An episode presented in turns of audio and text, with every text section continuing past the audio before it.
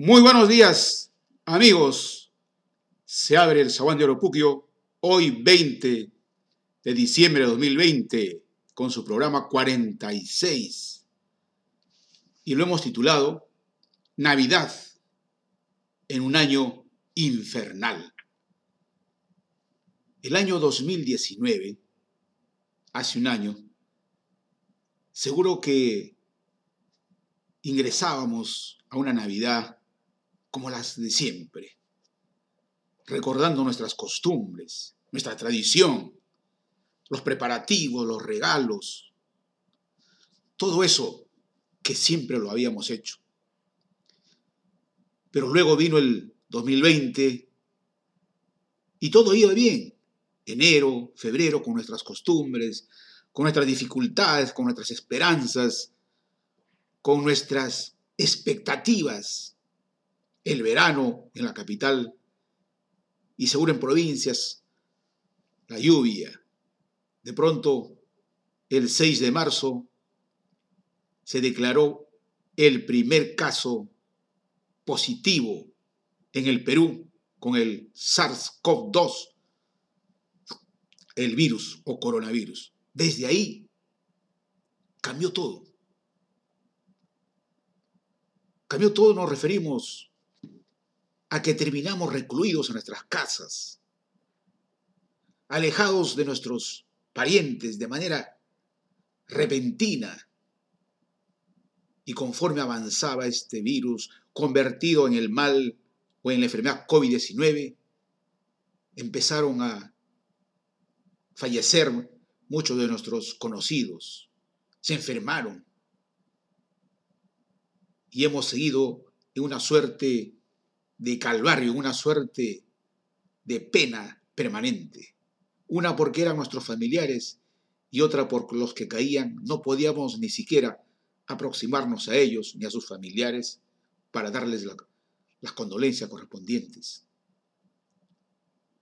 Y como si eso fuera poco, comenzó la turbulencia política en un afán de hegemonismo por parte de unos grupos y dentro de esos grupos, personas declararon la vacancia en una situación en la que todo el pueblo pedía que los, el juzgamiento al presidente de entonces, señor Vizcarra, podría hacerse posteriormente. Sin embargo, no desaprovecharon la oportunidad aquellos partidos que querían tomar el poder. Dijeron, en medio de esta crisis, va a ser difícil que se movilicen las personas que dicen apoyar a Vizcarra y entonces va a ser fácil declararle la vacancia. Y así lo hicieron. Y se provocó entonces un desgobierno total, un caos total del cual estamos sufriendo hoy. Y entonces nos encuentra esta Navidad en qué situación, cómo encaramos esta situación. frente al próximo año que ya se avecina. Entonces, podríamos nosotros tal vez hacer un balance, tal vez la próxima semana, pero ese balance tiene que ver con algo, las dos cosas que siempre solemos tener, lo material, lo económico, el empleo, y lo inmaterial, aquello que no se palpa con los sentidos tal vez, aquello que no es material, llamémoslo inmaterial, que es la salud mental, cómo nosotros recepcionamos las circunstancias actuales. ¿Cómo estamos en cuanto al carácter, en cuanto a la intención? ¿Estamos decaídos? ¿Hemos perdido las expectativas, los estímulos necesarios para continuar bregando como lo hacíamos antes? Entonces, surgen preguntas a modo de balance rápido ¿Qué hemos aprendido en este 2020? ¿Qué no debemos repetir en el próximo año? Y también, ¿por qué no mirar desde el ángulo positivo con lo que tenemos? Esas tres cosas las queremos tocar. Primero, ¿qué hemos aprendido? Podemos nosotros situarlo desde la persona, primero, que uno mismo es, qué he aprendido yo. Porque desde nosotros puede comenzar una posibilidad de mejora desde ti mismo, más que nadie, como también puede ser el deterioro de ti mismo. Pero luego tienes tu entorno más cercano, que es tu familia.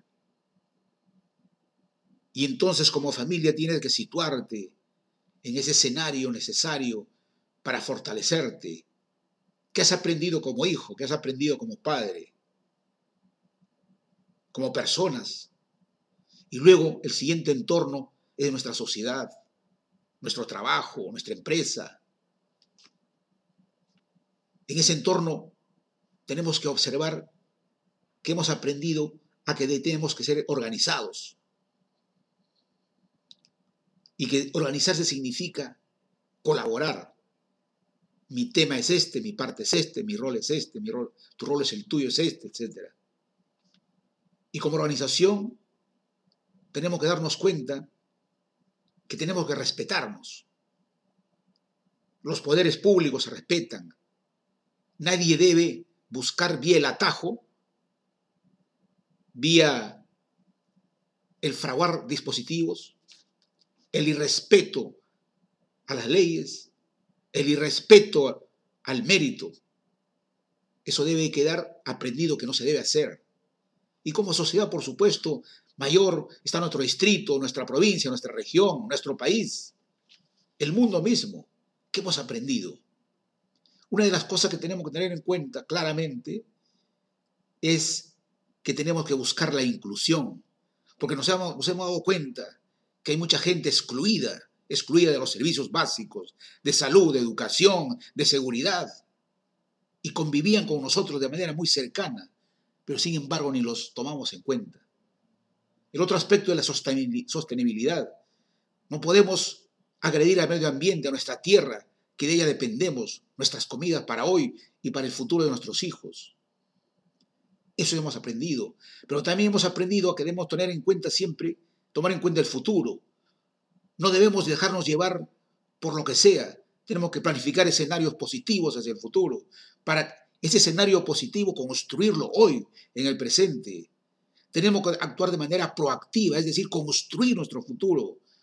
No podemos esperar de manera reactiva lo que venga y apagar incendios como siempre ha sido nuestra mecánica, nuestro modo de actuar del corto plazo, del inmediato no de planificar. Pero planificar significa también tomar en cuenta a la gente, participar con la gente, apropiar la gente de nuestro plan.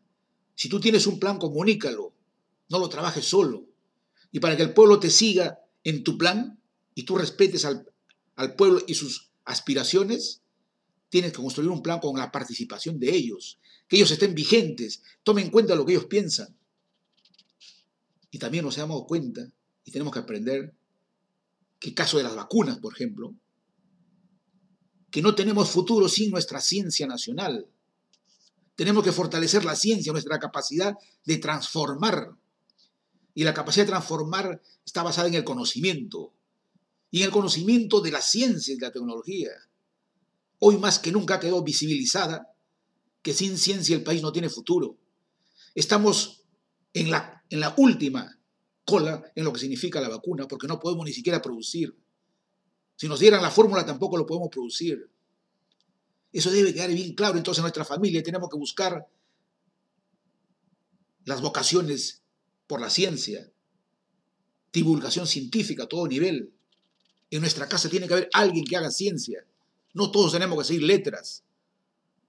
Y finalmente, ¿por qué no mirar el lado positivo también? positivo como persona. Tenemos en, nuestro interior la historia de nuestros padres, que han luchado y han sabido defenderse en medio de las dificultades. Eso nos queda dentro.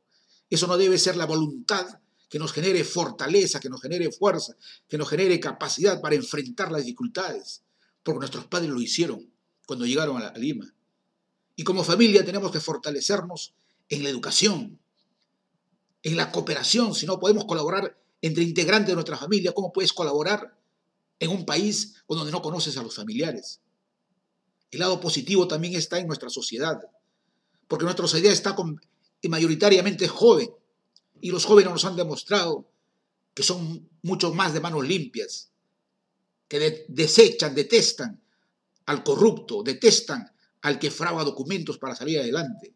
Y finalmente, el lado positivo de nuestro país. El lado positivo de nuestro país es que tenemos gente capaz. No son solo aquellos políticos que a toda costa quieren llegar al poder. Ellos no son los capaces. Ellos son los incapaces, los que moralmente están con proclives, con prontuarios. Entonces nuestro, nuestro país sí tiene riquezas naturales. Con todo eso junto, aspiramos a un desarrollo. Finalmente quiero cerrar felicitando a Warren Calderón, ganador en la etapa nacional del Eugel Bolognesi en los Juegos Florales. Gente, jóvenes como ellos, necesitamos para que el país siga adelante. Les deseo una feliz Navidad. ¿Y por qué digo feliz? Porque tenemos que fortalecernos en nuestro lado positivo. Siempre adelante, con esperanza y con fe. Se desciende el sabor de lo poco y hasta la próxima semana, queridos amigos.